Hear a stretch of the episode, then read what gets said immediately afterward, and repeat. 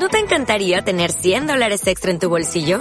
Haz que un experto bilingüe de TurboTax declare tus impuestos para el 31 de marzo y obtén 100 dólares de vuelta al instante. Porque no importa cuáles hayan sido tus logros del año pasado, TurboTax hace que cuenten. Obtén 100 dólares de vuelta y tus impuestos con 100% de precisión. Solo con Intuit TurboTax. Debes declarar para el 31 de marzo. Crédito solo aplicable al costo de la presentación federal con TurboTax Full Service. Oferta sujeta a cambios o cancelación en cualquier momento.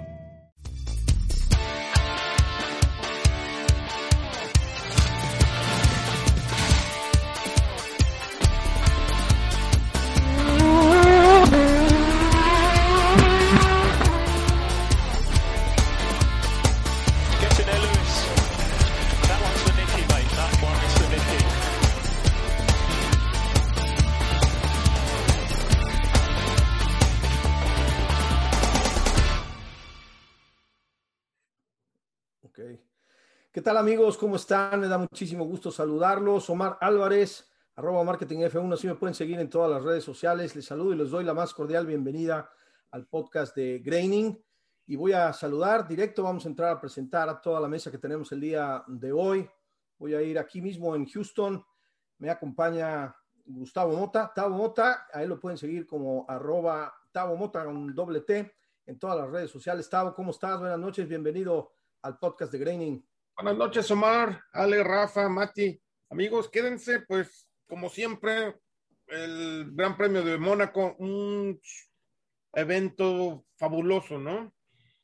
Siempre es un éxito, independientemente de la carrera, de lo que pasa, pues el fin de semana creo que es siempre muy atractivo para todos, ¿no? Totalmente, ya estaremos platicando, por supuesto, todo este tema. Hay quien lo comparte, hay quien lo disfruta, hay quien no, en la parte deportiva Siempre ha sido un tema bastante complicado. El Gran Premio de Mónaco siempre tiene sus tintes de ser una procesión. Es ahora inclusive mucho más complicado rebasar por las características del circuito y las características de los monoplazas actuales. Pero bueno, voy a ir a México, a la ciudad de Puebla. Tenemos a Alejandro Bullegoiri, arroba a F1, así lo pueden seguir a él en todas las plataformas y redes sociales. Bienvenido, Ale, al podcast dedicado al Gran Premio de Mónaco 2021. ¿Cómo estás? Buenas noches. Bien, Omar, gusto saludarlos a todos. Y bueno, pues mucho de qué platicar. Sí, a lo mejor la carrera pues no fue la, la más emocionante, pero como se esperaba, ¿no? Entre lo que ya dices, una, un circuito en el que siempre es muy difícil rebasar, pero que siempre deja, la verdad, cosas bastante interesantes, la suerte de algunos, eh, la mala suerte de otros, ¿no? Que finalmente también define muchas situaciones de las posiciones. Así es, así es. Por supuesto, yo siempre He comentado que no hay carrera aburrida, aunque así lo parece en cierta medida, pero siempre hay algo que analizar, siempre hay algo que aprender y siempre hay algo que revisar, sobre todo, bueno, pues a nosotros que nos gusta y que nos apasiona todo este, este tema de la Fórmula 1. El eh, Gran Premio de Mónaco y sobre todo el trazado del Principado de Mónaco normalmente equilibra la competencia en todos los sentidos y bueno, pues esta no fue la excepción, ya entraremos más a detalle. Voy a ir también en México, pero en la ciudad de Jalapa, Veracruz, en México, tenemos a eh, Rafael Bullegoiri, arroba Rafa 33, si no me equivoco, así es tu, el Twitter y todas las redes sociales, así lo pueden seguir. Rafa, ¿cómo estás? Buenas así Omar. Bien, bien, gracias. Gusto tenerte de vuelta. Gusto nuevamente, Tavo, Mati, Ale, pues para platicar un poquito de, esta, de este gran evento, ¿no? Con el Gran Premio de Mónaco, que no, no falla. Y hace ocho días platicábamos, Tavo, que el campeonato estaba resuelto y pues mira, ya tenemos nuevo líder de mundial de constructores y de pilotos. Qué bueno. No sé si vaya a cambiar, pero bueno, ya es, ya es. vivo así todo el año. Ya es casi, ya es casi una cuarta parte de la temporada y Max Verstappen es el líder del mundial. Claro, uno de los resultados positivos de todo este fin de semana que estaremos platicando en un momento más. Voy a ir al sur del continente a presentarles a Matt, eh, Matt Rochi, mm, Matías Rochi, arroba Matt Rochi con doble T, con doble C, así lo pueden seguir a él en todas las redes sociales, sobre todo en Twitter. Mati, bienvenido al programa dedicado al Gran Premio de Mónaco de este, este, esta quinta fecha en el Principado de Mónaco. ¿Cómo estás? Bienvenido al programa. Buenos días, buenas tardes, buenas noches, ¿cómo le va a todo el mundo? La verdad es que muy bien. Eh, habiendo visto un gran premio no tan interesante desde el punto, a ver, un gran premio interesante, punto. Eh, eh, interesante desde el punto de vista estratégico sobre todo, cómo los equipos pudieron avanzar más allá de, más allá de todo, a través de la estrategia, lo que habla de que la Fórmula 1 no es solamente correr, sino que también el punto de vista estratégico es muy, muy importante. Y sabes qué? que además tomando, tomando como punto de partida lo que mencionas, Mati, creo que el Gran Premio de Mónaco, ya lo dije, equilibra las hostilidades eh, en la pista, también en la mesa, también en la estrategia, en el pit wall y obviamente, bueno, pues en, en todos los equipos. Eh, y es además eh, impredecible para quien diga que ya sabe eh, qué va a pasar un fin de semana de Fórmula 1, pues me parece que se equivoca, ¿no? Yo creo que todo puede suceder en todos los fines de semana, cada gran premio es distinto. Y pues empezando, empezando por lo que sucedió en las prácticas libres, vamos a entrar de lleno a ese tema. Tavo, voy a ir contigo para que, bueno, pues analicemos por qué este tema de las prácticas libres y después en la prueba de calificación, prácticamente todo el fin de semana, a pesar de que ganó Max Verstappen, creo que Ferrari demostró un avance significativo y además un dominio pleno en el eh, Principado de Mónaco, ¿no? Todas libres estuvieron por delante, eh, si no en todas, bueno, pues en, gran, en gran parte del fin de semana creo que se mostró Ferrari bastante bien. También hay que decir, si estás de acuerdo conmigo, Tavo, que bueno, pues es un trazado que no necesariamente va a marcar el futuro de la temporada, ¿no? Para que los tifosi tampoco se emocionen tanto, aunque vamos a darles chance, ¿no? De que este fin de semana, bueno, pues festejaran el podio, ¿no? De Carlos Sainz, que por cierto, pues es, no, no se subían al podio desde Turquía en 2020, Tavo. Así que bueno, pues un aplauso para Ferrari durante todo el fin de semana lo hicieron bien, ¿no? Ya llovió, ¿no? Como decimos, ¿no? Pero sí, este, un fin de semana que pues, si me lo permiten, creo que Ferrari eh, dejó ir el triunfo este fin de semana, ¿no? Eh, afortunadamente para los ferraristas o para, y para la misma escudería, el coche estaba bien, las prestaciones de la pista se, les daban bien a ellos y estuvieron todo el fin de semana ahí, como mencionas, desde el jueves y el mismo, el mismo sábado. Uh, junto con Verstappen, ¿no? Hay que, hay que decir, decirlo también, porque Max estuvo fuerte todo el fin de semana. Y este, pero creo que sí, o sea, nos queda el buen sabor de boca del podio de, de, Carlos Sainz, pero por otro lado, pues e, ese choque en la práctica libre, en la Q3, en el segundo intento de Leclerc, creo que, caray, o sea, si no hubiese chocado, pues tal vez estaríamos festejando un primer lugar, ¿no? El día de hoy. Pero sí, nos quedamos, nos quedamos con las ganas, ¿no? De, ver qué pasaba, que eh, si, si, hubiera podido largar en primera posición Charles Leclerc y si hubiera podido mantener el ritmo y mantener, mantenerse en la punta durante toda la carrera, ¿no? Pero creo que es es, un buen fin de semana de todas maneras para Ferrari porque pues han venido poco a poco, poco a poco, creciendo, creciendo, creciendo. Y como dices, esto no, no es indicativo de que ya están de vuelta y que van a estar peleando la punta en cada, cada carrera. No, esas son por las características de Mónaco, que es un circuito lento, callejero, muy trabado. Y, este, y, aquí, y, y aquí no importa tanto la gran potencia del motor como el motor Mercedes, ahí no puede estirar todas sus piernas o toda su potencia entonces, por eso Ferrari tenía, eh, estuvo ahí peleando con ellos. Pero cuando llegan a, circuitos más rápidos, donde hay largas rectas, pues ahí se, se, verá la, la, potencia y el, y el y, bueno, y lo bueno que es el, motor Mercedes y, el, el, coche de Hamilton, ¿no? Entonces, creo que dejaron ir una oportunidad de oro este fin de semana, pero de todos modos creo que el resultado es bueno, ¿no? Y yo creo que es, un, es una cuestión un sabor agridulce, ¿no? Con el que sale eh, toda la gente de Ferrari, los tifosi, todos los aficionados al equipo de Maranello, porque, bueno, pues efectivamente un contraste eh, muy, muy fuerte. uno de sus pilotos, eh, no solo en los puntos, sino en el, en el, podio, que no lograban, como decía, desde Turquía del, del 2020, pero por otro lado, bueno, pues pudieron haber logrado el primer lugar. Voy a ir contigo, Ale, con este mismo tema.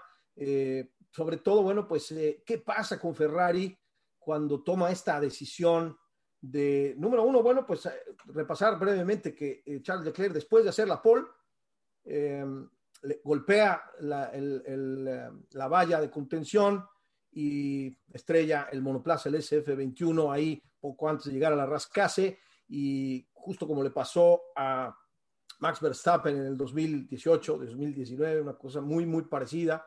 Y bueno, pues ahí bandera roja, termina la sesión de, calificación, la prueba de calificación, y además, bueno, pues eh, no le permite a diferentes pilotos terminar sus vueltas. Pero finalmente, eh, Charles Leclerc es el, el, que comete el error y lleva tres, tres eh, grandes premios de Mónaco al hilo sin poder terminar. Entonces, ahí es donde viene el contraste de Ferrari, ¿no? Sí, bueno, de, yo por principio de cuentas quisiera desechar toda esa polémica o suspicacia en el sentido de que Charles Leclerc lo habría provocado, ¿no? Yo creo que no hay necesidad de romper un Ferrari como lo rompió Charles Leclerc para, para quedarse con una pole, ¿no? Ya, ya había habido esa polémica hace unos años con Rosberg cuando se sigue de frente y genera una bandera amarilla que le impide a Lewis Hamilton mejorar el tiempo, ¿no? Esa todavía te la creo más, pero el tema de irte a romper eh, tu coche contra la pared, yo lo descartaría eh, por completo, ¿no? Totalmente eh, de acuerdo. ¿no? Le, pasó a Latifi eh, con el Williams, ya decías, le pasó a Verstappen en dos ocasiones ahí mismo. Es increíble en esa toma lo cerca que pasan rozando el muro y pues, cualquier error de cálculo te pasa lo que le pasó a, a Leclerc. Se le está negando, ¿no? Pero digo, tarde o temprano creo que en su propio gran premio ahí en casa, pues las cosas se le, se le van a dar. Es un circuito que eh, no perdona errores, que los cobra muy caros y bueno, pues ahora, ahora le pasó. Eh, y bueno, pues obviamente la decisión de retirarlo, porque él obviamente anuncia pensando que es un error de la caja y después entiendo que lo que se anuncia por parte de Ferrari es una parte de la dirección izquierda, ¿no? Que dice, bueno, no fue el golpe ahí, pues sí, pero si no se revisó eh, cualquier daño, ¿no? porque el, golpe fue duro, eh, pues finalmente yo creo que sí tenemos que decir que es responsabilidad de Ferrari, aunque bueno, pues los fierros no tienen palabra de honor, como se dice, cualquier cosa, cualquier momento puede eh, fallar, pero eh, por lo que he leído en los últimos reportes, pues entiendo que sí fue pues responsabilidad de Ferrari, ¿no? De a lo mejor no, de, no revisarlo al 100%, de enfocarse en la parte derecha, lo cual bueno, me parece como difícil de pensar en, el nivel que se maneja en la Fórmula 1, pero bueno, pues yo creo que hay un tema también de, de, mala suerte, pero bueno, para destacar lo de Carlos Sainz, ¿no? Eh, yo creo que ahorita lo que decían todos de que eh, un poco el contraste entre alegría y tristeza, el mismo Carlos Sainz creo que no estaba del todo efusivo, ¿no? Eh, al momento de la radio, al final porque yo creo que era para festejar en grande, o quizá por dentro sí, pero a lo mejor se lo guardó como por respeto a lo que había pasado con, con Leclerc, porque bueno, su primer podium con Ferrari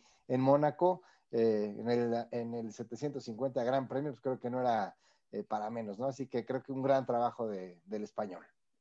Así es. Y bueno, pues eh, voy a ir también contigo, Rafa, con este mismo tema. Platícame, platícame tu, tu impresión de lo que pasó en la prueba de calificación con este tema de Charles Leclerc, que eh, si bien se convirtió en el primer piloto eh, monegasco en lograr una posición de privilegio en casa, de cuatro pilotos que han participado en el Mundial de Fórmula 1, nacidos en, en, Mónaco, eh, Charles Leclerc es el que más logros ha tenido, ¿no? Pero finalmente logra la posición de privilegio y hubiera podido ser el primer piloto nacido en Mónaco con el triunfo en su tierra. Entonces, eh, ¿Cómo viste todo este tema con, con, él? Ya creo que coincides en que no fue una cuestión a propósito. Este, nadie creo que puede pensar. No, no, definitivamente no. O sea, me parece que esa idea pues, queda totalmente desechada. Y bueno, pues sí, es una lástima lo de Leclerc, que simplemente en Mónaco no se le dan las cosas, ¿no? O sea, lleva varias, bueno, lleva tres grandes premios eh, que si no puede terminar en la carrera, tiene ese factor de, la mala suerte, bueno, aunque ahora es, pues es un error de él, pues, hay, que, hay que decirlo, ¿no? Pero al final de cuentas, bueno, pues que el equipo no se haya podido dar cuenta de ese, de ese fallo, me parece que ya, ya raya también un poco en el factor suerte. Ya que pues seguramente, coincido con Tavo, seguramente podríamos estar hablando de una, de una victoria, ¿no? O sea, fue una pista, solamente hubo un rebase en toda la carrera, un rebase en pista, ¿no? Vimos varios overcuts, que fue, fue la estrategia reina, ¿no? En este, en este fin de semana. Pero bueno, sí, una, una lástima por, por, por, Leclerc, que seguramente bueno, va a tener muchas más oportunidades, pero bueno, pues ahí quedó una que la Fórmula 1 no sabes cuándo vas a poder, cuándo se te va a volver a presentar una oportunidad de ganar un gran premio así en tu casa, ¿no? Y esta era la de, la de Charles, lástima por él, pero bueno, eh, Carlos Sainz demuestra, ¿no? Que es el piloto que está estrenando equipo, que es sin duda el que mejor se ha adaptado, rapidísimo todo el fin de semana, muy bien en la, en la carrera. Y, y, sí lo veíamos bastante furioso el, el, el, sábado después del incidente de Leclerc, ya que él pues sabía que podía pelear por la, por la pole position y cuando pues ve las banderas amarillas, pues echaba, echaba lumbre, ¿no? Lo, lo externa, sí. Desafortunadamente era su, su coequipero el que lo había ocasionado. Pero bueno, muy bien, muy bien por, por Carlitos Sainz, ¿no? Un, un, carrerón que se avienta y seguramente será el primer podio de, de muchos, ¿no? Y, y, a mí lo que quisiera externar este punto respecto a la calificación en Mónaco, me parece que, que sí, por ahí sal, salieron ya algunas voces, ¿no? O sea, me parece que sí es una pista que, que podría experimentar un sistema de calificación diferente, ¿no? Si bien es lo mismo para todos y el tráfico es para todos, sí, sí es... Eh, pues sí es un factor que, que, te puede afectar demasiado, ¿no? O sea, cuando... Pues, Se marca vas, más en esta pista, ¿no? Muchísimo. O sea, lo que es esta pista y en Monza, por el, el famoso tema este, ¿no? Del que te pegan, exactamente, este... Pues a lo mejor en esas dos pistas podría, ahora que la Fórmula 1 está buscando experimentar nuevas cosas, que fines de semana con dos carreras, pues en, estas, en esta pista podrían hacer algo, eh, una especie como de indie, ¿no? De que salen, sale un piloto a dar la vuelta o pueden salir hasta tres o cuatro pilotos, ¿no? Este, no sé, algo así, porque me parece, sí, porque al, al final de cuentas, sí, sí, sí, hoy a los pilotos muy molestos, todos hablan de que encontraron tráfico y al final, bueno, pues sí, sí, sí es, eh, sí te puede afectar. Eh, eh, demasiado al final en un resultado final de la carrera, más donde una, un, en, en, Monza todavía los sobrepasos pues, son posibles, pero aquí pues, es prácticamente imposible. O sea, en el lugar en el que sales, pues, es muy probable en el lugar en el que vas a, a terminar, si terminas la, la, competencia. Claro, salvo que tu equipo haga una extraordinaria eh, estrategia, le como, salgan bien las cosas. Como Aston Martin y Red Bull. Como Aston no, Martin no, no. y Red Bull. Y, que, ¿no? y, y, también que vos tengas un, un buen ritmo como piloto porque si no, no, bueno, claro, sí, sí, sí, que, que, tenés un buen ritmo como Checo, por ejemplo, que ganó tres posiciones haciendo el overcut. Pero esas tres posiciones las ganó porque tenía un buen ritmo de carrera. Oh, sí, sí, sí. Supo mantener también. Yo, yo, yo, yo, no recuerdo, no recuerdo un overcut donde avances tres posiciones. Es difícil, es muy raro ver esto, ¿no? Sí, es como un, es un out, es un, un triple play, ¿no? es muy difícil ver un triple play en el béisbol, ¿no? Exacto. Doble sí. play todavía, pero triple, o sea, ayer. Triple, triple play con dos outs, ¿no? Exacto, exacto. Pero bueno, voy a ir eh, contigo, Mati, precisamente. Eh, eh, quisiera que me contaras, porque yo traigo aquí algo de confusión y he recibido inclusive algunos mensajes de algunos amigos, alguna gente que nos sigue, en el sentido de que una vez que hace la pole Charles Leclerc, se golpea contra la barda, se detiene, bandera roja, se detiene la sesión y demás el auto, automáticamente todos los autos entran a par fermé, entran a este parque cerrado donde nadie puede tocar los autos. ¿Qué pasa en el caso de específico de Ferrari, donde sí le permiten tocar el auto, arreglarlo inclusive, pero más allá de esto, no lo arreglan, o sea, lo arreglan a medias y al otro día se dan cuenta que, bueno, pues no puede competir. Y por supuesto, no es un abandono, sino un no inicio, un do not start, ¿no? En este caso, eh, no se toma como abandono, abandonó su posición en la parrilla de salida y no arrancó. Pero, ¿qué pasa con ese tema, con el tema del, del, tú que tienes muy, muy claro el tema siempre del reglamento y demás, ¿qué pasa eh, con, el, con ese tema del de reglamento en el parque cerrado? ¿Por qué sí se le permite a Ferrari arreglar el monoplaza? A ver, se le permite, se le permite arreglar porque eh, arreglar esas mismas piezas, porque las mismas, las, piezas, las piezas de repuesto son la misma homologación que las piezas que estaban puestas. Entonces, al cambiar este repuesto que es igual a este, pueden utilizarlo y cambiarlo. Entonces, pueden pudieron reformar toda la parte derecha del, del monoplaza. del monoplaza, ¿no es cierto? Entonces, por eso pudieron decir, no cambiamos, no cambiamos la caja y utilizamos todas, todas las piezas homologadas para poder reformar el auto y poder salir a pista el día domingo.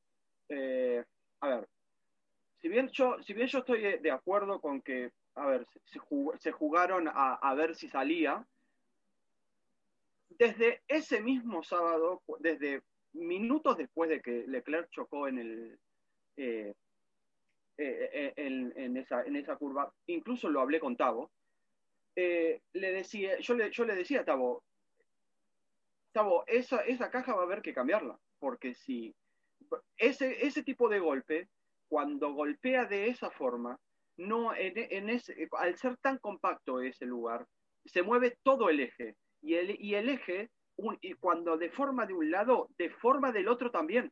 Entonces, si no te encontrás un problema de un lado, te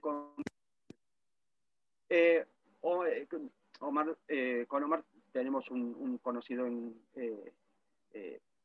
en común que se llama Jerónimo, que es, que es ingeniero, con el que hablábamos también de esta cuestión de la caja, y él decía que, y él nos contaba que la caja eh, viene con los palieres, o sea, eso cambia todo junto. Si vos cambiás, si vos no podés cambiar un palier o, cambiar el otro, tenés que cambiar toda la caja. Eh, lo que no entiendo es por qué Ferrari no cambió toda la caja. Así es, esa es la siguiente pregunta, ¿no? O sea, sabiendo todo esto que estamos platicando aquí en un podcast, Ferrari, teniendo el conocimiento bajo la dirección de Binotto, ¿por qué toma la decisión de cambiar de un lado o del otro? Es que Omar, lo que, lo que yo no entiendo, lo que yo no entiendo es, puedo entender que vos no quisiera, no quisiera salir, eh, quisiera salir a buscar la pole y tratar de mantenerte ahí. Pero lo que no entiendo es cómo teniendo el ritmo que tenía Ferrari, ¿sí?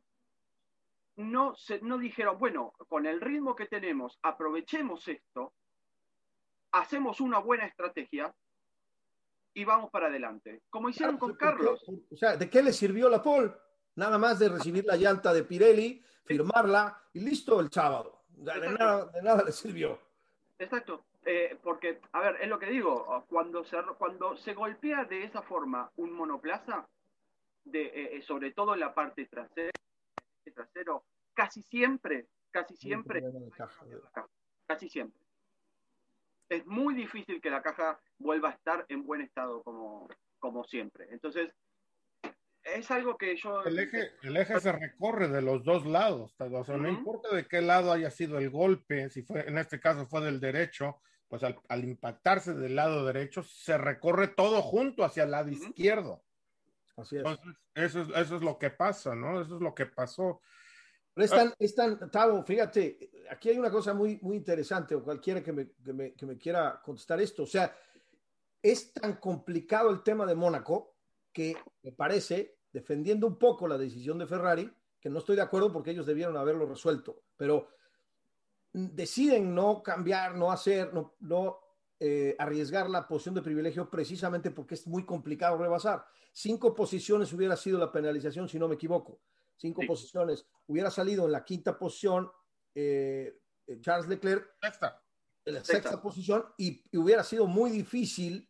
Mira, sí, si acaso ganas una posición en la carrera, en un rebase, pero, o sea, si arrancas sexto, no vas a ir a la punta, y menos en Mónaco, ¿no? O sea, y con Verstappen allá adelante y Botas en un Mercedes, pues yo creo que se la jugaron, ¿no? Fueron por toda la gloria y, al final no les pagó, ¿no? Yo creo, creo entender que eso es este. Lo que Quiero creer que eso fue el entendimiento que ellos, o el razonamiento que ellos utilizaron, ¿no? Es, difícil, es difícil pensar que, que, no, vaya, que no lo hayan analizado, ¿no? que no lo sabían, o, sea, o, sea, después sale Binotto y dice, no, no revisamos el lado izquierdo, pero mira, yo creo que, claro que, bueno, no sé, bueno, si no lo revisaron, creo que algo está muy mal ahí, ¿no? Pero creo que fueron por todas las canicas y al final, pues no les pagó, ¿no? Creo, creo que ese va por ahí, pero, pues, ¿qué sales y qué le dices a la prensa, ¿no? Cuando no, no te salen bien las cosas, ¿no? Es que probablemente hubiera sido mejor eh, o sea, creo que están quedando peor que haber salido en sexto y haber llegado en quinto o haber llegado en sexto.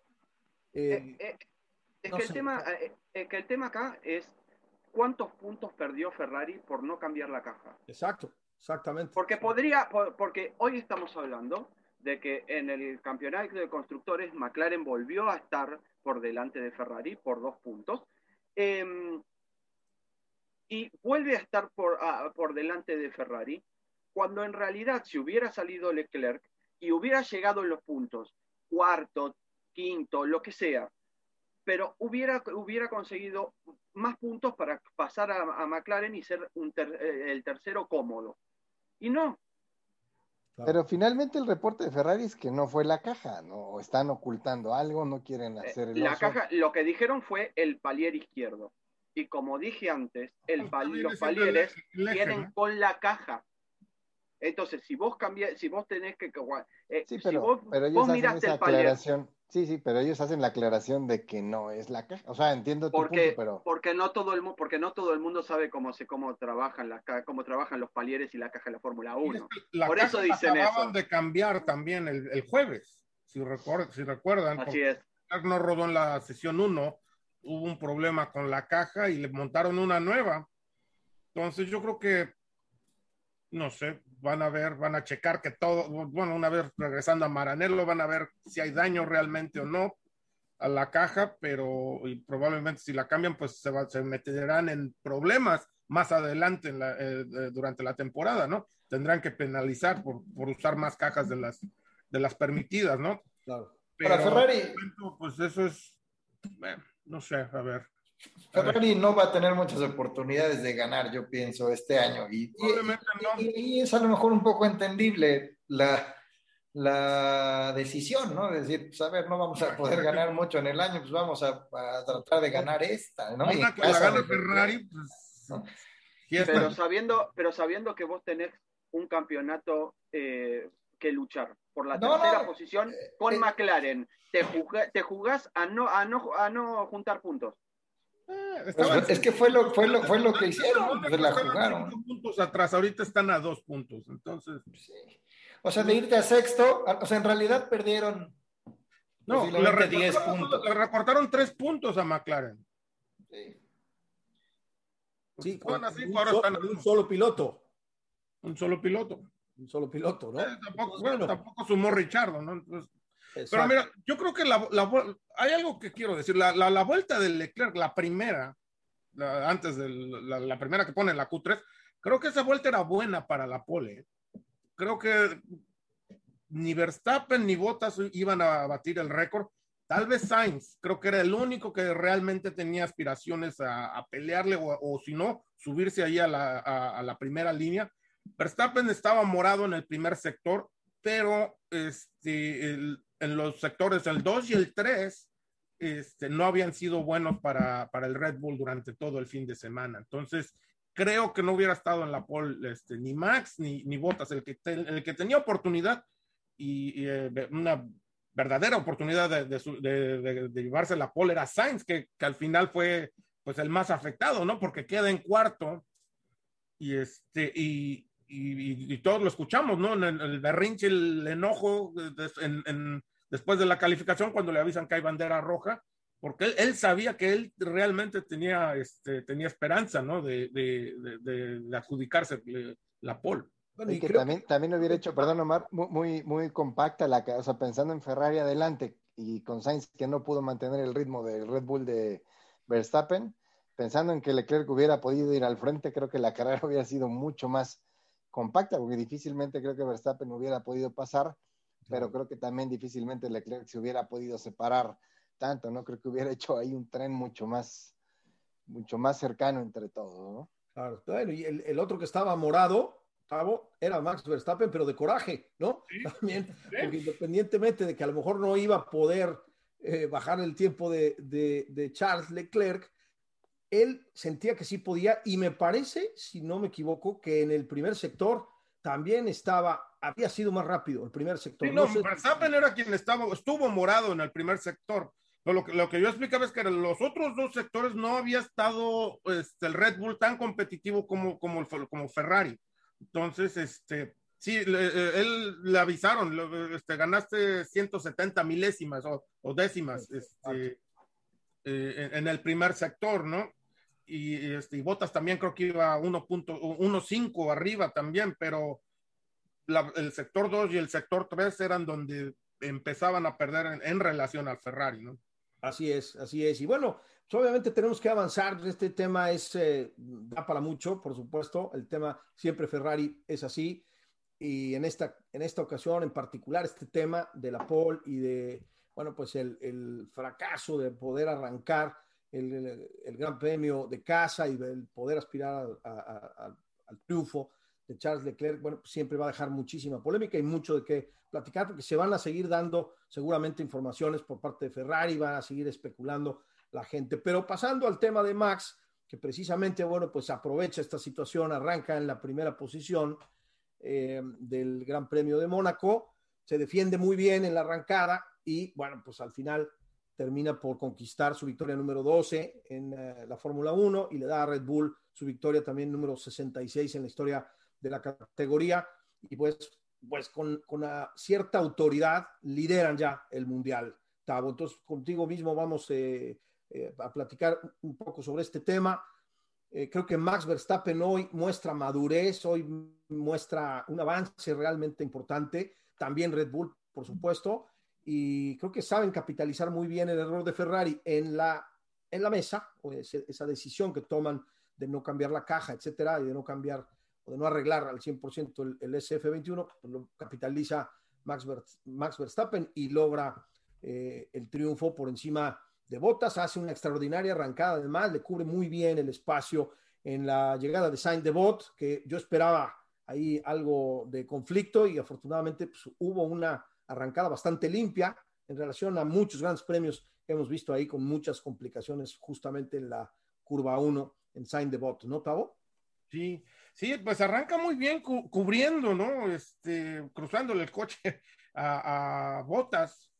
Y, fíjate lo curioso, en la arrancada, en la parrilla de salida en, en, Mónaco, no hay parte ideal en la parrilla, porque la parte ideal es exactamente la mitad de la pista, que es por donde, esa es la parte ideal o el trazado ideal donde pasan todos. No es, no es en la parrilla donde llega ni el, ni el primero ni el segundo, sino es por la parte del medio entre los dos, esa es la parte que tiene más goma. Entonces, este, pues ninguno tenía la ventaja de la tracción. Pero creo que, creo que Bottas arranca mejor, pero Verstappen, pues muy inteligentemente desde el principio se cruza del, carril y le bloquea este, cualquier intento, ¿no? O sea, a, a, Bottas desde, los primeros metros. No olvídate, llegó ya primero por delante de Bottas a, a Sandebot y este, Sainz también arranca muy bien, pero tampoco nadie, nadie quiso arriesgarlo, arriesgar de más, ¿no? Eh, y llegar y causar un accidente en la primera curva, ¿no? Pero creo que sí, y de ahí, pues, se fue, se fue solo, ¿no? En, control, como dices, eh, no hubo nadie que le, que le fuera a pelear. Por algunos momentos, Carlos, eh, ya después de las paradas de pizza, empezó a recortarle un poco de tiempo, pero se ve que, que, Max estaba conservando, ¿no? Eh, neumáticos y este y en el momento que se acercó un poquito más de lo normal eh, Sainz pues otra vez empezó a subir su ritmo y, y, al final pues dejó a Sainz no o sea como indicándole ni, ni, lo intentes porque creo que traigo coche de sobra este fin de semana no pero muy muy bien lo hizo muy bien todo el fin de semana no, no había piloto más rápido el domingo que él y, este, y pues merecido el triunfo, ¿no? Y mira, la, la, carrera anterior se vio muy bien Mercedes y se vio muy mal Red Bull. Y pasó lo contrario, completamente lo opuesto el día de ayer, ¿no? Ayer Red Bull se vio muy, muy bien estrategias, en pista, en todo, y Mercedes, y, Mercedes Benz se vio muy, muy mal con Hamilton y con el problema de, de Bota, ¿no? Sí, la verdad es que eh, inclusive hay quien dice, bueno, es que no, no, es que Red Bull haya hecho una gran actuación y no es que lo haya hecho muy bien, sino que Mercedes lo hizo muy mal. Yo creo que, yo creo que aquí se combinan ambas cosas, ¿no? Yo creo que Red Bull hizo un buen trabajo y Mercedes hizo un pésimo trabajo, ¿no?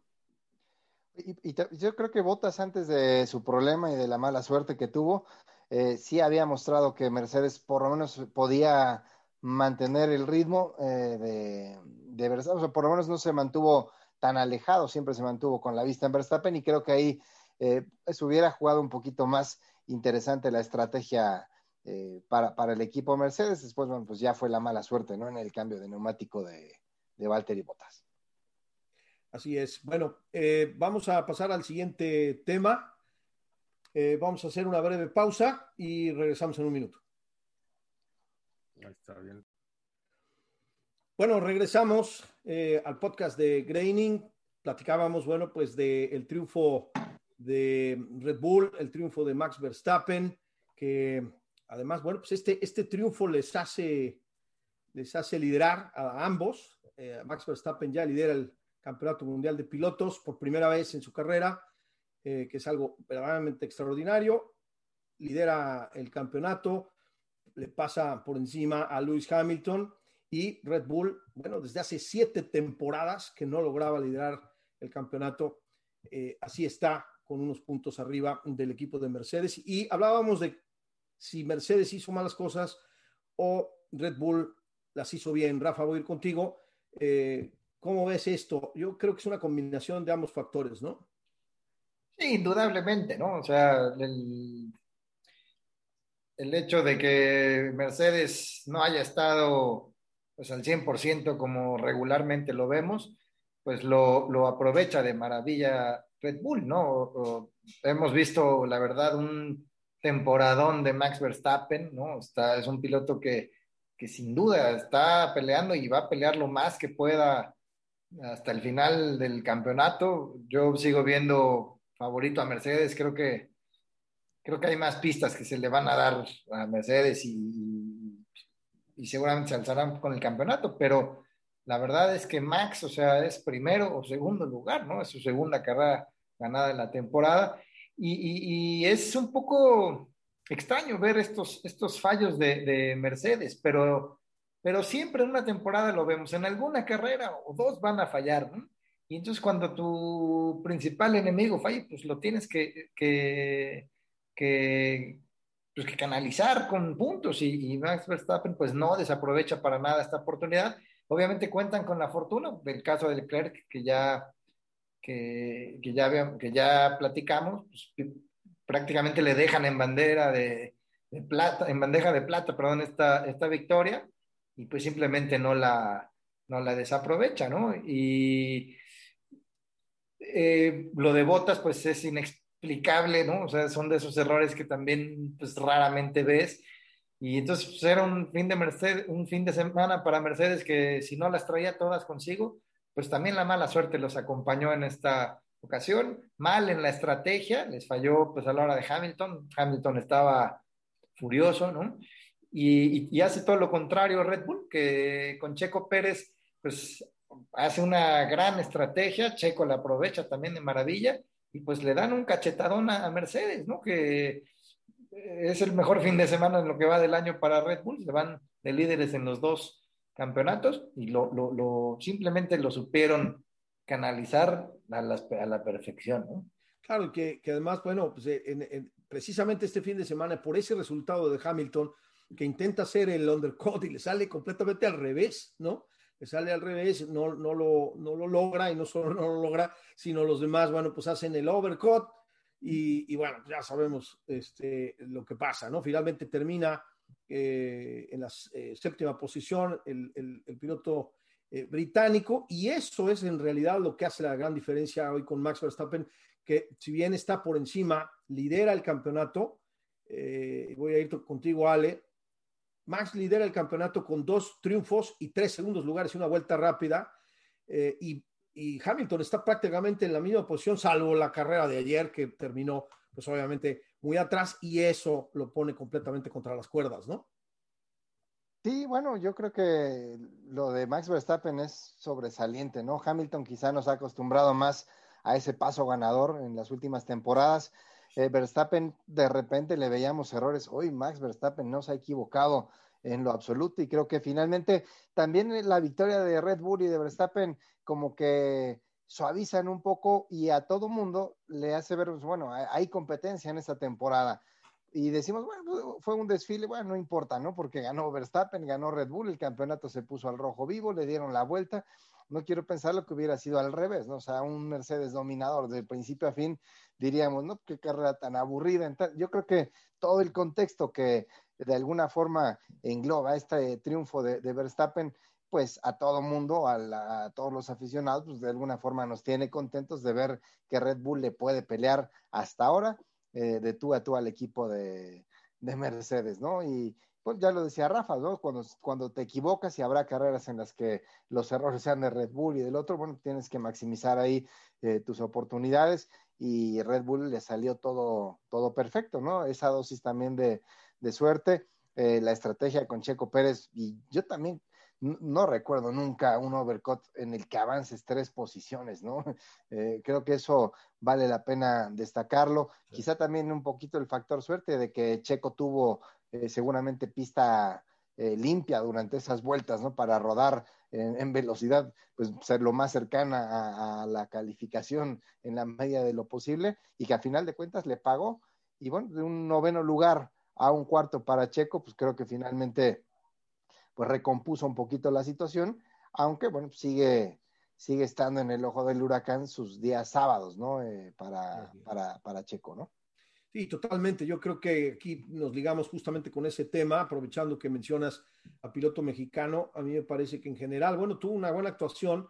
En general, creo que salva un poquito lo que está sucediendo, libera un poco de presión, porque finalmente terminar en la cuarta posición hace que precisamente genera que hoy en día Red Bull esté por delante y que, bueno, pues hemos hecho diferentes análisis y hemos, a mí que me encanta todo el tema de los números, estadísticas y demás, bueno, pues es, es eh, importante señalar y voy a ir contigo, Mati, porque, bueno, por supuesto, para todos los mexicanos creo que es una posición positiva, es, es un resultado positivo, ¿no? Hay quien sigue siendo detractor de Checo y bueno, pues que lo sigue crucificando, precisamente con lo que decía Ale, ¿no? Por los sábados. A mí me parece que sí tiene que trabajar muchísimo los sábados todavía. Creo que está todavía atrás de, muy, muy atrás de Max Verstappen y atrás de muchos otros pilotos en, el tema a una vuelta. Tiene que eh, trabajar muchísimo en ello porque sin duda si logra salir un poco más adelante, también los resultados podrían ser inclusive mejores. Inclusive ayer probablemente pudo haberse hasta subido al podio obviamente hablamos de la misma forma que decimos de Charles Leclerc pudo haber ganado la, carrera, pues Checo de salir más adelante en la competencia, en la parrilla de salida, seguramente hubiera podido obtener quizá eh, un mejor resultado, hablando inclusive de subir. Una 1-2 de Red Bull, ¿no? Les tengo que confesar que yo en mi porra traía el 1-2 de Red Bull. y bueno, haber sido el 1-2, podría ser, haber sido 1-3, ya, vimos, por qué vas en último, Mar, ¿no? Sí. Checo, me sigue, Checo me sigue quedando mal en la, en la quiniela, caray. Lo que, pasa, lo que pasa es que, a ver, eh, Checo hizo una muy buena carrera, sobre todo en esas vueltas que le dieron estar por, eh, que, le, que le dieron para liderar, eh, pudiendo hacer giros muy, muy rápidos para poder hacer ese Ubercat que, que, que finalmente llegó y, y, lo puso en la cuarta posición. Pero yo creo que habiendo, si, hubiera, si, Checo hubiera hecho una buena clasificación em, el día sábado hubiera estado adelante, porque haber, haber largado de la octava posición lo perjudicó a la hora de eh, a la hora de poder ir para adelante, porque, porque estuvo mucho, mucho tiempo atrás de Vettel, em, eh, y Vettel atrás de Gasly y Gasly atrás de Hamilton. Entonces es como que eh, en ese trencito fue en donde fue perdiendo tiempo, eh, que, le, que no le dio la posibilidad de, de, llegar al, podio. Eh, si bien hizo una gran carrera y salvó, salvó los platos, em, me parece que todavía Checo le falta un poco de adaptación a ese, a ese monoplaza, que poco a poco lo va encontrando, se le va encontrando el ritmo en el monoplaza, va encontrando cómo manejar el auto. Em, pero bueno, eh, creo que eh, el sábado eh, es, es, en donde tiene que enfocarse en este momento y si hace una buena, una, una buena clasificación, el domingo es a donde mejor le va, entonces no tiene que enfocarse tanto en eso, sino en, el, en la clasificación, porque hoy está en un equipo eh, que puede pelear por la, por la punta, que puede pelear por posiciones del podio, entonces tiene que pensar en eso. Sí, ya lo decía, de hecho, Christian Horner en sus declaraciones el día de ayer, hablando bastante, bastante bien de, de Checo, eh, que, bueno, pues tenía muy buen ritmo y gracias a ese buen ritmo pudo finalmente lograr lo que logró. No sé qué opinas tú, Tavo, de este, de este tema. El mexicano me parece que progresivamente ahí va, falta todavía. Eh, ya llegamos al primer eh, corte que él mismo había puesto de cinco carreras. De hecho, él habló específicamente del Gran Premio de Mónaco. Después se extendió un poquito más y bueno, pues es obvio, ¿no? La presión y demás, pero creo que como pareja eh, dentro de Red Bull, por lo pronto de los últimos años es la mejor pareja sumando puntos. O sea, es que yo recuerde la pareja de Max Verstappen eh, y Richardo, la pareja de Max Verstappen y Kvyat, la pareja de Max y Gasly y, y, la pareja de Max y Albon, ninguna lideró el mundial, ¿no? También hay que decir el trabajo de Mercedes el pobre trabajo de Mercedes el día de ayer, bueno, pues influye en esto, ¿no? Pero creo que en general la pareja del equipo austriaco va bien, ¿no? Definitivamente, sí, están, están muy bien, ¿no? Y están mejor que otros años. O sea, y, mira, y como, como mencionaron ahorita, ¿no? Checo el domingo es, pues es el día bueno, ¿sí? Lo que tiene que hacer es estar calificando más adelante, ¿no? O sea, si, si ayer se mete, si el, perdón, si el, si el sábado se mete a la segunda línea, no digas a la primera, a la segunda línea, pues hubiera tenido una gran oportunidad de subirse al podio ayer. Hasta la tercera, pues como, como Norris. O sea, no, no todos los días tienen la fortuna de que el 1 y el 3 en calificación se abandonen la carrera. Sí, entonces, e, e, ese es este, y empieza pues con la preparación desde el viernes, ¿no? Creo que ahí es donde hay que poner especial atención, porque todos lo vemos los fines de semana, los domingos, perdón, los domingos anda bien y no le duele nada y, va para el frente, pero se mete en problemas arrancando tan atrás que para cuando ya logra adelantar a toda esta gente que, está por delante, que, califica delante de él, para entonces pues ya perdió contacto con, con la punta, ¿no? Con los tres pues, los, los, tres pilotos que han estado en la punta todo el año, ¿no? Que es Verstappen, Hamilton y, Bottas. Entonces, si logra empezar a meterse a, esa cuarta posición desde un principio en, la, en, la, clasificación, la calificación, pues yo creo que hasta, no, bueno, número uno, no, no le estropearían las estrategias o lo sacrificarían, como ya pasó en otra carrera que lo dejaron no sé cuántas vueltas sin cambiar llantas, esperando un milagro de un safety car o a ver si le hacía un poquito de mosca a Hamilton, que pues ninguna de las dos cosas pasó. Y cuando tuvo que parar, pues la carrera estaba arruinada, ¿no? Pero si él empieza a calificar desde la cuarta posición, hey, se mete a la mezcla y se mete a la estrategia del equipo y este, y si Verstappen falla o pasa algo con Verstappen, pues ahí está él, ¿no? Y, y, y, se puede convertir en el piloto de, la escudería cuando pase eso. Y, este, y por qué no ir por triunfos y ir a, o sea, y, que todo el equipo se, se ponga, se, lo monte al hombro y que, y, que se vaya a ganar carreras. Pero tiene que estar ahí, ¿no? Para ganar hay que estar ahí, ¿no? Entonces, cuando arrancas tan atrás, te niegas esa misma oportunidad, eh, tú mismo, ¿no? y más en el Principado de Mónaco, ¿no? Que... No, más acá, olvídate. Así es. Y también, también, hay que decirlo, o sea, y las cosas como son, o sea, se tranquilizan un poco las aguas por la mala carrera de Mercedes. Pues si estuviéramos hablando de incluso un triunfo de Verstappen, un segundo de Hamilton, Bottas, y a un Checo hubiera llegado en cuarto, pues la, la situación no estaría, o sea, se, se, se, hubiera vuelto a hablar, bueno, pues, llegó a cuarto lugar, pero no le estás quitando puntos a Mercedes, ¿no? ahora, a, mí, me parece muy estaba para el segundo lugar, o sea, ya ahí en el segundo, si no es por la tuerca famosa esta que, ya vimos todos fotos de cómo quedó, este, si no es por la tuerca, Botas está en el podio, en segundo o en tercero, no sé. Ahora, haciendo, haciendo un lado este tema, Taboga, en este momento, en un momento más entramos en el detalle de la tuerca famosa de Mercedes, pero a mí, a mí me parece, se los quiero compartir, me parece muy extraño lo que pasó con Mercedes todo el fin de semana, no solamente el tema de la carrera. Eh, si no me equivoco, no lideraron una sola eh, prueba libre y la prueba de calificación pues fue bastante mala para los estándares en los que nos tiene acostumbrados Mercedes y Hamilton. No estuvo ni cerca de la pole.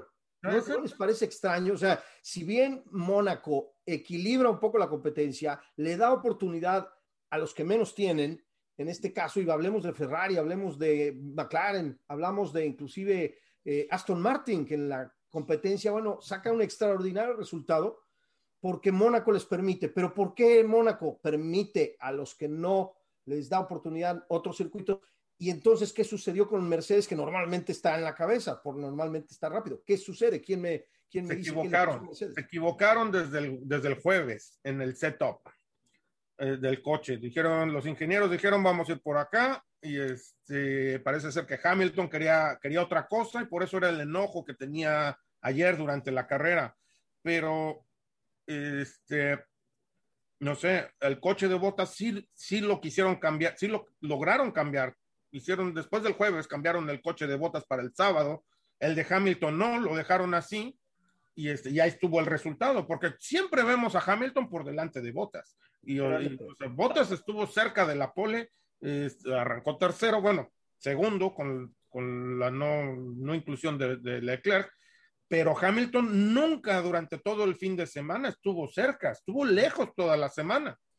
Este, pero los cambios, quiere decir que los cambios sí funcionaron, para botas, pero habrá que ver que, no sé, tal vez Hamilton está, fue un problema de comunicación entre Hamilton y sus ingenieros y este y, y, por, eso no, no, quiso que le tocaran el coche o, o, no sé, pero el coche de botas sí le cambiaron el setup y, y funcionó el cambio. En el caso de Hamilton ya no le hicieron cambios después del jueves. Entonces, este, ahí yo creo que muchas veces y vamos a decirlo, creo que Lewis Hamilton no es un piloto fácil de tratar, ¿no? Mucho, ayer veíamos cómo estaba enojado y ayer salió y le tiró tierra al equipo y él se lavó las manos. Yo no fui, fue el equipo. A mí me arruinaron la carrera, lo cual me parece bastante malo. O sea, no son. Así no actúa un campeón del mundo y más cuando tu equipo es el que te ha dado el mejor coche durante, durante los, los últimos ocho años creo que el día que salen mal las cosas, este, no te lavas las manos y le echas la culpa al equipo, ¿no? Al contrario, ¿no? Sí, y sobre yo todo a Michael Schumacher ayer en un tweet, decía, bueno, mira, en los años de Ferrari, mira que hubo, hubo errores y cuando todavía no ganaban campeonatos, Schumacher jamás salió a hablar mal del equipo, ¿no? Éramos todos, todos, todo, siempre lo que hacía era de, él echarse la culpa y defendía a todos aun cuando el equipo había errado en la estrategia o no, él se echaba la culpa y nunca, pero nunca hablaba mal del equipo, ¿no? Y acá creo que Hamilton le echa tierra hasta Toto Wolf le echó casi casi ayer, ¿no?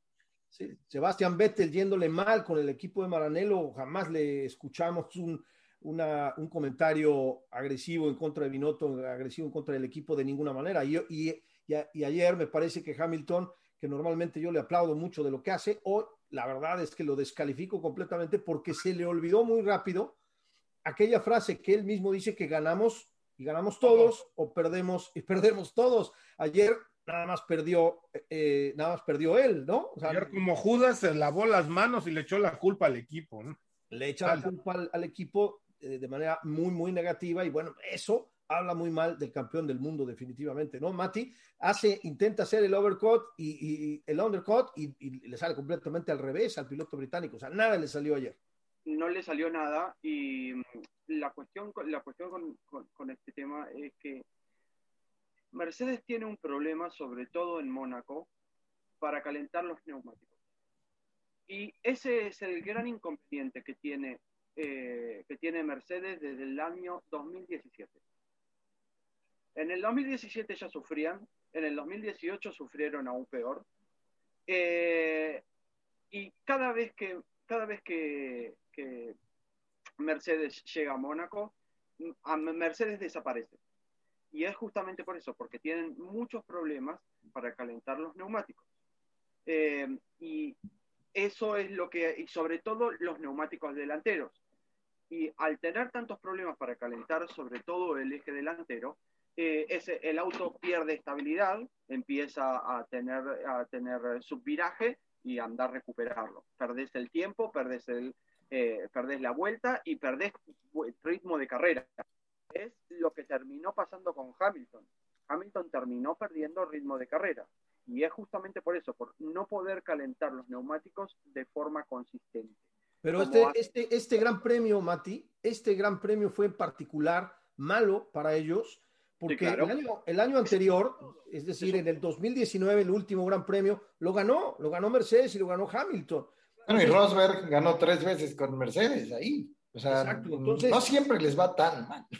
Exacto, eso es lo que yo digo, porque es, en esta ocasión... Ha dominado los últimos ocho años, ¿no? Eh, pero alguna vez ya les ganó Vettel también en Ferrari. Sí, el 2017 ganó, ganó Seb en el Ferrari. En, el Mónaco suelen demostrar que no son tan fuertes como los demás circuitos. Mónaco es como el, el, talón de Aquiles que de vez en cuando les va mal y de vez en cuando les va bien. Pero es como el, el circuito en donde el Mercedes peor se asienta. Es, es un oasis, ¿no? Es recordarán hace dos años, hace dos años Verstappen venía ya por, por Hamilton hacia el final, venía con mejor ritmo de carrera, pero no lo pudo este, rebasar después de la, de la, curva del túnel, llegando a la chicana. Ahí eh, hubo una escena ahí donde se bloquea Verstappen, se alcanzan ligeramente a tocar, pero eh, ese día, bueno, gana, gana Hamilton porque venía arranca larga primero, ¿no? Así es, pero, además, encima de esto, eh, el Gran Premio de Mónaco del 2021 a Mercedes no solamente equivocan eh, este, esta cuestión con Hamilton, sino también la mala suerte acompaña a su compañero de equipo en la parada de boxes. Y bueno, pues se presenta este problema que ya también todos conocemos de la famosa eh, tuerca de la llanta delantera derecha que no sale, se trasrosca se dilata, entiendo que ese, esa cuestión se dilata, que normalmente no debería de pasar esto porque hacen pruebas y pruebas y pruebas y todo, grandes premios, muchos grandes premios y no sucede esto. Pues, curiosamente ayer a Botas le pasa. Y bueno, esto demuestra dos cosas. Eh, voy a ir contigo, Ale, ¿no? Con este tema, porque esta situación que empeoró el resultado de Mercedes en general en el Gran Premio de Mónaco, pues indica dos cosas. Uno, que al mejor cazador se le va la liebre. Y número dos, lo que decías al principio, los fierros no tienen palabra de honor. Sí, bueno, y la probabilidad de que eso te pase es una en un millón, ¿no? Y mala suerte para, para Botas que, bueno, suma su segunda carrera sin irse o irse sin puntos, ¿no? Después, y creo que ninguna de las dos eh, culpable, ¿no? El otro, el accidente con George Russell en Imola, y bueno, ahora en una situación diferente.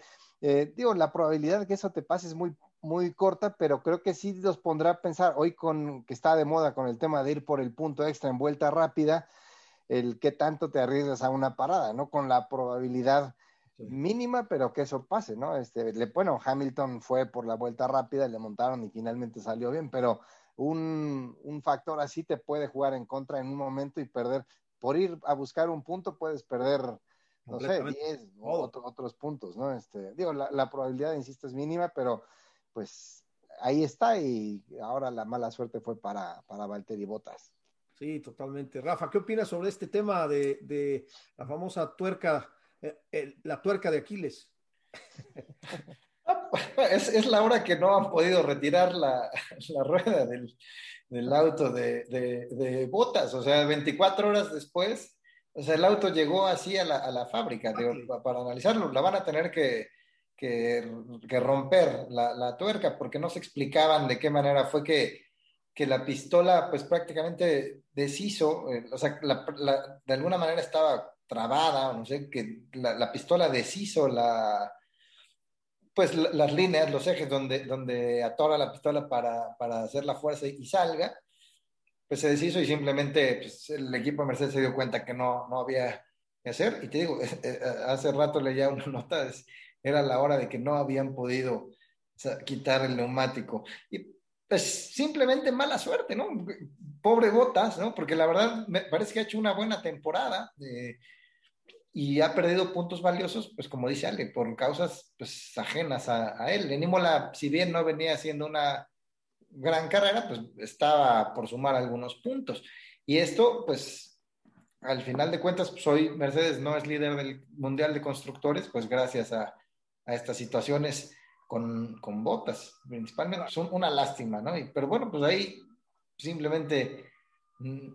Nada que hacer. Nada que hacer, ¿no? Nada que hacer. De hecho, eh, precisamente platicábamos eh, Mati y yo con eh, Jero, con Jerónimo Garzón, el ingeniero eh, de cabecera de Bandera Azul, nuestro compañero allá en el, en el podcast de Bandera Azul, toda esta cuestión, porque preguntábamos, bueno, pues qué pasa en esos casos, ¿no? Y Mati nos explicaba una cuestión técnica que es, eh, en términos generales es eso, ¿no? Es, es una dilatación que tiene el metal, ¿no? Y eh, la pistola rompe los dientes con los que debe de engarzar y se barre completamente lo que nosotros en México conocemos como un barrido, ¿no? ¿No es así, Mati? Así es. Eh, termina barriendo todo, todo, todo, todas las uniones que, que, hacen que la, la, la rosca gire y, salga la rueda. Eh, y finalmente se comió todo el metal. Y, cuando pone, utilizan la primera, porque utilizaron tres máquinas para intentar sacarlo. En la primera ya, ya, ya había barrido y hay una imagen que muestra, que, que se ve en un video, en donde vos ves como mientras está, mientras está girando, van saltando los pedazos de metal por todos lados, eh, y ahí vas viendo como esa, esa tuerca no va más, y en un momento uno de los mecánicos le, le hace así al, al, jefe de, al jefe de pit stop. Traen otra máquina, intentan con esa máquina, no funciona, traen otra máquina y, y, ya a esa, a esa altura le hacen, le dicen cortar el motor porque esto no va para más. Y realmente Botas queda fuera con una mala suerte, que, pobre, eh, pobre finlandés que eh, está en, un, en una racha muy complicada. Y sí, tampoco sí. Mercedes, tampoco lo, Mercedes lo ayuda mucho, la verdad. Eh, entonces es como que se juntan las dos cosas y es un combo Oye, pero por primera vez le vas ganando a Hamilton en la temporada, ¿no? Te puedes subir al podio que no gane y te pasa esto, caray. Sí, el día que, el día que está para ganarle le, le sucede esto, ¿no? Entonces, caray, que, que no es cada, no, no, es muy a menudo. Y aparte, pero... y aparte es llamativo en la forma en que se dio, porque sí, sí. Eh, ah, si bien es una cuestión, es una cuestión de, de, de fierros y los fierros son así, eh, es llamativo que justa, la, ah, porque a Hamilton no le pasa y le pasa solamente a Bottas, entonces es... Sí, no sí, sé, increíble, no, mala suerte. También este, este, este... Uno, uno, quiere ser bien pensado y decir, son los fierros. Claro. Pero uno nunca sabe también. Definitivamente. Bueno, pues es Fórmula 1 y, a veces la misma, la misma Fórmula 1 y la historia pues nos dice que pueden pasar muchas, muchas cosas, ¿no? Si la gente además es capaz de pensar que Leclerc se choca a, a propósito, bueno, pues, todo, todo es pensable dentro de la Fórmula 1, ¿no? Pero bueno, vamos a pasar al siguiente tema que es el tema de McLaren, que me parece que ya lo venimos diciendo en varios programas, en varias temporadas, vienen haciendo un trabajo sensacional. Creo que van por muy buen camino, al grado de estar, pues obviamente en tercera posición. Y Lando Norris me parece que pues, es un pilotazo. Eh, acaba de firmar una extensión de contrato con McLaren recientemente, muy bien merecido y ayer, bueno, mantuvo a raya ahí al piloto mexicano que estuvo cerca, eh, llegó a estar muy cerca de, Lando Norris. Era muy difícil y muy complicado pasar. Yo llegué a pensar que si se iba a aventar, se iban a ir afuera los dos. Afortunadamente, Checo creo que mantuvo la calma, protegió y se, se conformó con la cuarta posición para no arriesgar. Y Lando Norris se mantuvo mmm, perfectamente. Yo, a mí me parece que Lando Norris está también haciendo un gran papel. Tavo, voy a ir contigo. Eh, ¿Qué opinión tienes del piloto británico que logra subirse a su tercer podio en la historia de la Fórmula 1 junto con Carlos Sainz? Los dos, el tercer podio de su vida. Sí, caray, pues, ¿qué te puedo decir? no? Cada vez lo hace mejor Norris. Eh, un equipo de McLaren que ha avanzado muchísimo este año en relación al año pasado, que ya el año pasado eran muy buenos, pero ahora todavía están mejor. Uh, McLaren que nos presentó un livery especial para este fin de semana, también hay que mencionarlo, muy bonito los colores, aquel, ese azul cielo con los vivos en naranja. Pero volviendo, muy, sí, muy, muy al estilo de Le Mans, ¿no? De los Porsche, esos nuevos 917 o también inclusive el, el, Ford GT40 que, que, ganó las 24 horas de, Le Mans, hay, hay, algunos que estaban pintados de esa manera, revivieron esos colores y este, se ve precioso el coche, ¿no? Pero uh, hablando de, de, de, Lando, pues caray, es, es impresionante, ¿no? Lo, lo, bien que lo ha hecho últimas, últimas, últimas carreras. Es está ahí, está ahí y está ahí y, va a ser muy, muy difícil que lo quiten el día que tenga un buen coche, ¿no? Un coche que esperemos que McLaren logre construir para el año que entra un coche que pueda mantenerse en la punta o que esté peleando la punta porque me encantaría ver a, Norris eh, con, su con su talento. Me, gustaría mucho ver qué es lo que puede hacer allá en la punta, ¿no? Con un coche competitivo. Si con este McLaren que, tienen acá está obteniendo unos eh, resultados sobresalientes, pues imagínate si le das un coche de punta, ¿no? Entonces, este, muy, bien. Mal Richardo, eh, creo que estuvo, estuvo fuera de ritmo todo el fin de semana un fin de semana este, duro para él, pero mira, creo que como todos los han tenido ¿eh? este, durante todo el año, o sea, los pilotos que cambiaron de, escudería, eh, todos han tenido algún momento difícil y este, creo que el momento difícil para Richardo fue este fin de semana, ¿no? Pero, pero no al grado, no, no, los demás no han tenido a ese grado, ¿no? Tabo de, de lapearlo, su, su, propio compañero de equipo lo, lo lapea y es, es, grave, ¿no? Sí, es serio lo que está pasando con Richardo en el acoplamiento con, con el McLaren, ¿no? Definitivamente, ¿no? Y sufrió, sufrió todo el fin de semana porque estuvo lejos de, Lando en, en, tiempos y, este, y en carrera pues todavía estuvo mucho más lejos, ¿no?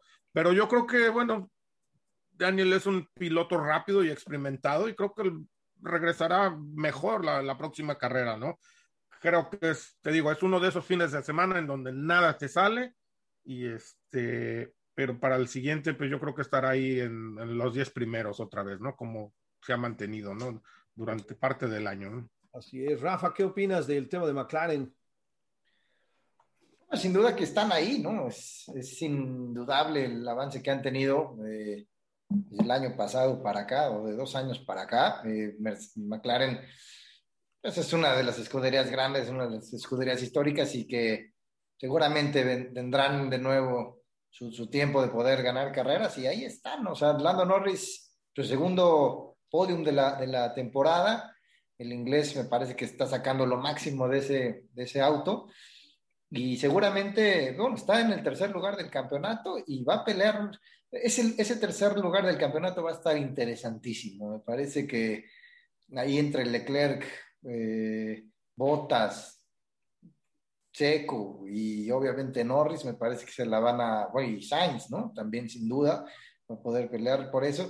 Me parece que ese tercer lugar va a ser igual de interesante quizá que el, el campeonato, pero bueno, bien, McLaren en términos generales, bien, bien por McLaren. Ale, ¿cómo viste al equipo de Walking? Pues muy disparejo, ¿no? Eh, yo, creo que a todos nos queda claro que la diferencia entre Norris y Richardo no es de una vuelta en Mónaco, ¿no? Eh, simplemente las cosas no se le dieron al australiano y habrá que ver por qué, ¿no? Habrá que ver si está recibiendo el mismo, el mismo trato, el mismo, el mismo auto, eh, porque sí es cierto, o sea, el tema de adaptarte a un coche nuevo, pues a todos les ha costado trabajo, salvo Carlos Sainz, que creo que ya está más que adaptado, pero no veo a, a Richardo en un mano a mano tan lejos de, de Lando Norris.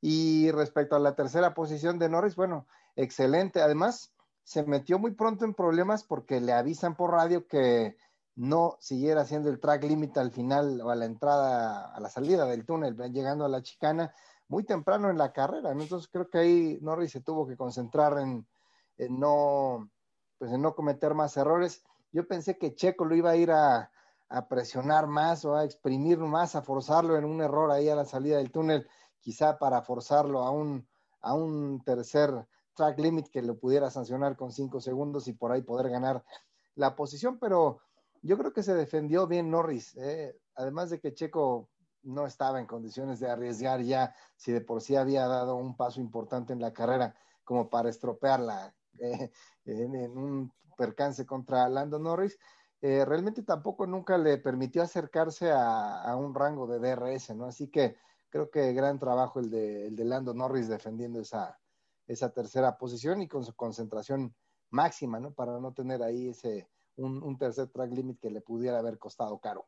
Claro. Así es. Mati, tú estabas cubriendo, si no me equivoco, McLaren para el. Bueno, esta semana me contó coja, pero igual yo siempre sigo a McLaren. Normalmente, normalmente llevas a McLaren. Haas estaba, estaba fácil, ¿no? Mazepin en último. Y... sí, creo pero. Que, creo que escribiste la nota el sábado, Mati. sí, sí, sí. Pero bueno, ya sabemos que llevas a McLaren eh, en el pecho y en toda tu piel. Así que cuéntame ¿Qué opinas de eh, este contraste? Con el Lando, Lando es, eh, es un piloto muy... Ya lo ha demostrado en, las fórmulas inferiores y, nuevamente si vos le das el auto, eh, demuestra que él puede llevarlo un poquito más adelante. y, por eso estamos viendo lo que estamos viendo con, con McLaren. en cuanto a Riquierdo, me parece que todavía que es un tema de adaptación. El, el otro día veía la diferencia entre eh, de, telemetría entre Lando y, Daniel. Y si bien em, Daniel frena un poquito mejor que Lando, eh, Lando eh, es capaz de aplicar la potencia mucho antes que, que Daniel Rick. Y me parece que ahí es en donde está teniendo problemas el, el piloto australiano en, cómo poner la potencia para salir mejor y ganar el tiempo que corresponde. Entonces, eh, es una cuestión de adaptación que lleva tiempo. Sí, no me queda la menor duda. No me queda la menor duda. Yo creo que la, siguiente, la siguiente parada será otro circuito callejero, también complicado, también estrecho, aunque tenemos la, bueno, cuenta con la recta más larga del calendario en donde sí vamos a poder ver a diferencia de Mónaco de este fin de semana, sí vamos a poder ver probablemente el tema de los alerones flexibles nuevamente. Va a aparecer porque en la recta más larga, evidentemente Red Bull va seguramente a, eh, notarse este tema del alerón flexible, en donde, bueno, pues la carga aerodinámica pues, juega un papel importante. Pueden ganar ligeramente ahí algunos caballos y probablemente algunas décimas. Y en general en todos los equipos, bueno, pues vamos a ver un, un resultado seguramente diferente, a pesar de que sea un circuito callejero, pues es mucho más rápido que el circuito de Mónaco. Mónaco. El, amenazó con que si, si, Red Bull se presenta con, esos, con esas alas, eh, va a terminar yendo a. va, va a ser una. Una, eh, una, queja formal, ¿no? formal. Y si no le dan pelota, va a ir directamente a la FIA. Así es. palabra, o sea, si no se lo resuelven en, ese, en este gran premio, va directamente a la FIA y no espera nada. Es, un, tema increíble, o sea, es al, igual, o sea, ahí empiezas a ver el nerviosismo de Mercedes, o sea, el miedo de Mercedes me parece que los están poniendo contra las cuerdas y ahí es donde se va a poner buena la cosa en Baku, ¿no? Realmente. muy interesante, sobre todo qué es lo que pasa a partir de ahora, porque le van a prohibir a, Red Bull poder hacer, poder utilizar este complemento cuando el año pasado le dejaron un, utilizar un complemento a Mercedes que era ilegal y la misma FIA dijo que era ilegal. Entonces sería sería sería una incongruencia completamente eh, de la parte de la FIA dejar eh, eliminarlos o de no permitirles a Red Bull. Y son varios equipos los que están haciendo lo mismo, no solamente es Red Bull. Pero bueno, vamos a ir a una pausa y regresamos en un momento más con este tema que está calientito. Estamos de regreso aquí en el podcast de Graining, eh, platicando sobre el Gran Premio de Mónaco, el resultado de esta quinta fecha del Campeonato Mundial de Pilotos y Constructores de la Fórmula 1. Y bueno, hablábamos del tema del próximo Gran Premio, en donde Mercedes amenaza, Toto Wolf específicamente amenaza con eh, poner una queja formal en la FIA y bueno, ir hasta el cielo, inclusive, si no le hacen caso de prohibirle a Red Bull el uso de, las, uh, de los alerones flexibles. Me parece que este es un tema que vamos a tener que seguir tocando a lo largo de los próximos programas. No va a ser, no es un tema fácil, no va a ser eh, realmente un, tema sencillo. Y bueno, pues eh, antes de, de, continuar con este tema, me parece que deberíamos de cerrar el tema del Gran Premio de Mónaco y voy a ir contigo, eh, Rafa, para, bueno, revisar un poco lo que pasó con el tema de Aston Martin, que también en esta fecha, este Gran Premio le va excelentemente bien. Sebastián Vettel hace una extraordinaria carrera, como le queremos ver. Eh, también me parece que con una estrategia distinta, Lance Stroll eh, se avienta el stint, si no me equivoco, el más largo con los eh, neumáticos duros, al igual que Yuki Tsunoda, el japonés, largan con el neumático blanco, si no me equivoco. Y bueno, al final del día, pues le sale a ambos la estrategia, inclusive a Vettel mucho mejor que al Lance Stroll, y termina en la quinta posición el piloto alemán que también le ha costado muchísimo trabajo la adaptación en el Aston Martin, ¿no, Rafa? Sí, así es. Si hay un piloto que ha sido duramente criticado, es Sebastian Vettel, y, da gusto verlo finalmente, eh, como de a poco se empieza a sentir mejor con el, con el auto en esta carrera. De Mónaco es una carrera que siempre le ha sentado bien, es una pista que, que le gusta. Y, parece que estuvo cómodo todo el fin de semana, califica bien, califica octavo, ya es la segunda carrera consecutiva que se mete a Q3, así que de a poco viene el alemán de, vuelta, me da gusto en lo, particular, por él. Y bueno, pues la, estrategia también lo premia, vimos ya que pudo hacer el overcut sobre Hamilton y Gasly, lo que al final, bueno, pues le da la quinta posición, Checo finalmente lo, pasa, pero bueno, ahí se mantiene Vettel y, cierra una gran carrera. Y pues por su parte Stroll que no había calificado bien, que se está quedando fuera de la, de la Q3. Es la primera vez que Vettel está por delante de, de, de Stroll durante todas las sesiones de un, de un gran premio en lo que va de la, de la temporada.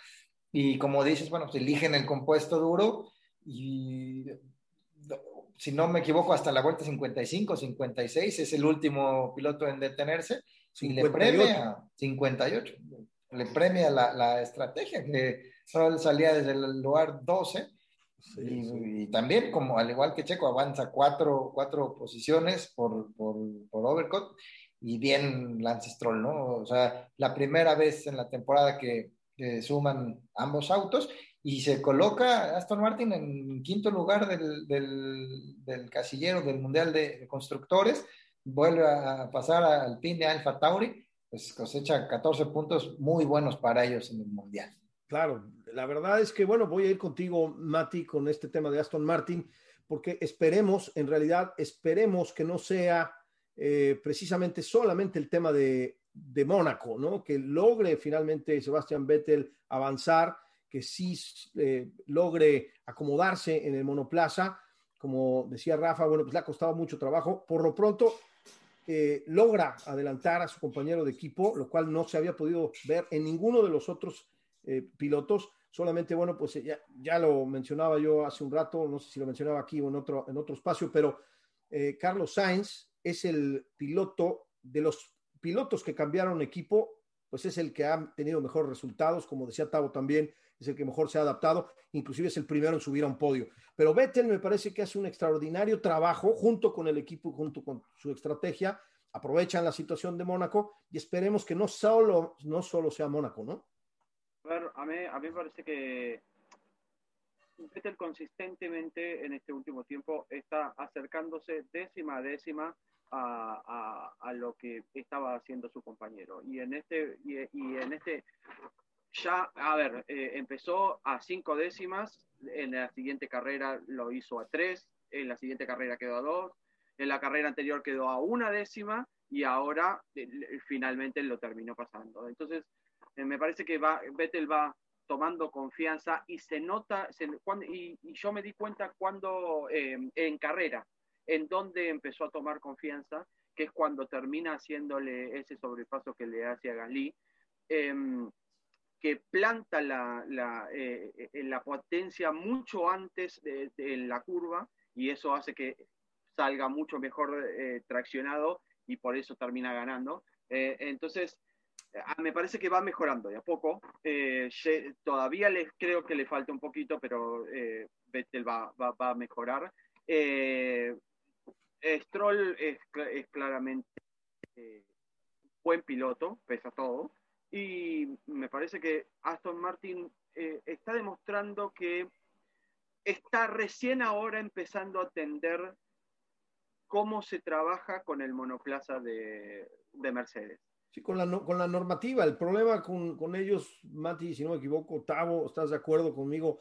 El problema básicamente pues, es el tema del chasis, es el tema de la normativa, que desafortunadamente, bueno, pues les, les toca también ahí una mala suerte al cambiar y el eh, utilizar el tema de Mercedes y esta combinación con el rake bajo, etcétera, bueno, pues les da realmente ahí una desventaja y esperemos que lo estén, lo estén superando. No es fácil, no es de una carrera para la otra, pero bueno, eso es lo que yo espero particularmente también de Sebastián Vettel, al igual que lo hago de Fernando Alonso en Alpine, ¿no? O sea, son los campeones del mundo, son los que deben de aportar más y creo que en este caso en particular, Vettel se nota, empieza a notarse la mano de Sebastián Vettel en el tema de Aston Martin, ¿no?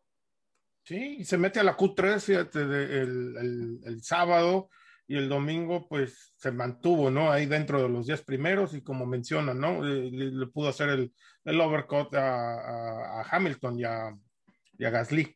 Eh, muy bien, muy bien. Y él, él, mismo declaraba al final de la carrera que pues todo, todo el fin de semana se sintió bien con, con el coche, ya más, no sé, más dueño de la situación, ya, ya, ya se aclimató, se acomodó y, este, y esperemos que sigan así, ¿no? Los, los resultados con él pero también creo que Aston Martin, como mencionas, creo que ha, subió este fin de semana, ¿no?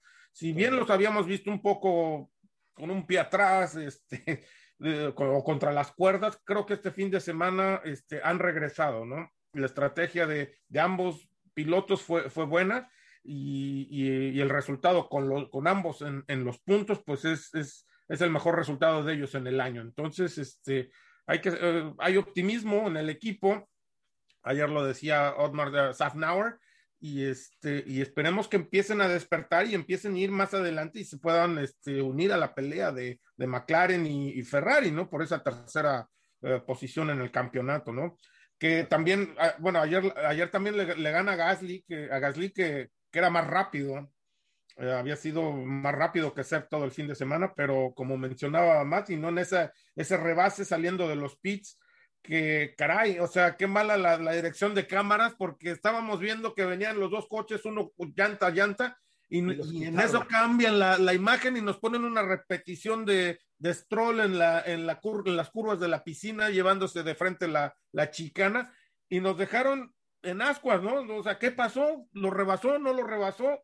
Vuelve la cámara y sí, ya este, Sebastián estaba por delante, ¿no? De, de, de, de, Pierre Gasly, pero este, pues fue uno de los pocos rebases, ¿no? Que, que hubo ayer, ¿no? Y pero muy bien, muy bien, todo el fin de semana, ¿no? Así es, así es. Ale, tu, tu opinión sobre el tema del equipo, del equipo verde. Bueno, había expectativa desde el principio de la temporada, ¿no? Y la llegada de Sebastián Vettel eh, se le nota eh, por la forma en la que se comunica al final en el radio con su ingeniero que pues está, está contento, ¿no? Obviamente con el, con el resultado. Y bueno, tanto se ha hablado que desde aquel error en Alemania, Betel no volvió a ser el mismo por la presión. Bueno, yo creo que este tipo de resultados eh, creo que le van a liberar de ese, de ese peso que también implicaba el tema de llegar a Red Bull como cuatro veces campeón del mundo. Y bueno, ojalá que podamos ver la mejor versión de, de Vettel en las próximas, en las próximas carreras. Y creo que, bueno, para, para la categoría eh, que hoy tiene a dos punteros como Mercedes y como, como Red Bull, y bueno, después la pelea en Ferrari y McLaren, y después abajo estos tres con Alfa Tauri y con, y con Alpine, creo que se va a poner muy interesante y ahí es donde, bueno, pues veremos, veremos eh, a Sebastián Vettel, lo tendremos que ver en su, en su mejor expresión, pero bueno, hay, hay que verlo en otras pistas, ¿no? Porque Mónaco creo que no es referencia para marcar una tendencia, ¿no? Eso es lo que, eso es lo que decía, ¿no? Esperemos que todo lo bueno que vimos el fin de semana pasado, pues eh, se, de alguna manera se repita en otros circuitos. Sabemos que no se van a, a dar ciertas cosas, eh, probablemente el próximo sí, porque es un circuito callejero, el circuito de Baku, pero tiene otras características distintas, ¿no? Y los siguientes, bueno, pues en la temporada europea viene Francia eh, y otros, otros circuitos que son completamente distintos, pues esperemos que ahí se note algo del avance, sobre todo en particularmente de este, de este equipo de Aston Martin, de Alpine, de inclusive Alfa Tauri, que me parece que pues también se ha quedado, se ha ido quedando un poquito atrás cuando al principio de la temporada había arrancado bastante bien el equipo de Alfa, de Alfa Tauri. Y bueno, pues vamos a, vamos a ver qué, qué sucede en las próximas, eh, en las próximas carreras, ¿no? Por lo pronto, bueno, pues hasta aquí los temas que teníamos eh, para platicar y compartir con todos ustedes. Antes de irnos, antes de despedirnos, bueno, pues una, una noticia que eh, conmovió el día de hoy al mundo del automovilismo, la pérdida de Max Mosley, el eh, ex dirigente de la FIA, el ex presidente de la FIA, una personalidad eh, muy importante para el mundo motor, para nuestro deporte, sobre todo en la Fórmula 1, que bueno, pues hay tratamientos que se le dan en diferentes medios que no corresponden realmente a la realidad. Aquí realmente lo que queremos es reconocerle su paso, su paso por eh, la FISA, la FOCA. Era un gran, gran amigo de Bernie Eccleston y bueno, pues hizo muchas cosas por el bien tanto de la Fórmula 1 como del deporte motor en la cuestión de la seguridad. No sé si estén de acuerdo conmigo, me parece que hoy perdemos un gran, gran, una gran pieza clave en, el, uh, en la Fórmula 1, ¿no? Sí, definitivamente, Omar. Fíjate que pues él, es sucesor de Jean-Marie Balestre, ¿no? Y este y a partir de, su mandato en la FIA, pues creo que ahí es donde ves como un parteaguas para la Fórmula 1 en especial, porque creo que la, la seguridad uh, era una a partir, bueno, en los tiempos de, de, de, Balestre y a partir de Mosley creo que la, la seguridad en, en, en, los coches de Fórmula 1 si, ya, si bien ya existía, pero no, no, no, con, con, con Max Mosley creció muchísimo este, eh, el, la seguridad en, en, en, los coches, ¿no? Mejoró. Implementó el, el, el, el, el HAS, este, que, que ahora ya, ya regla, fue durante el mandato de, de, de Mosley. Le tocó y, la muerte de escena, ¿no? Y que también eso, a partir de ahí, pues eso es un parteaguas en la Fórmula 1. En de, de los coches, este, también pues han sido rediseñadas, que ahora ya pues podemos ver los impactos que tienen hoy en día y pues ya no hay muertes, ¿no? no. Este, de hecho, estuvo, de hecho, estuvo presente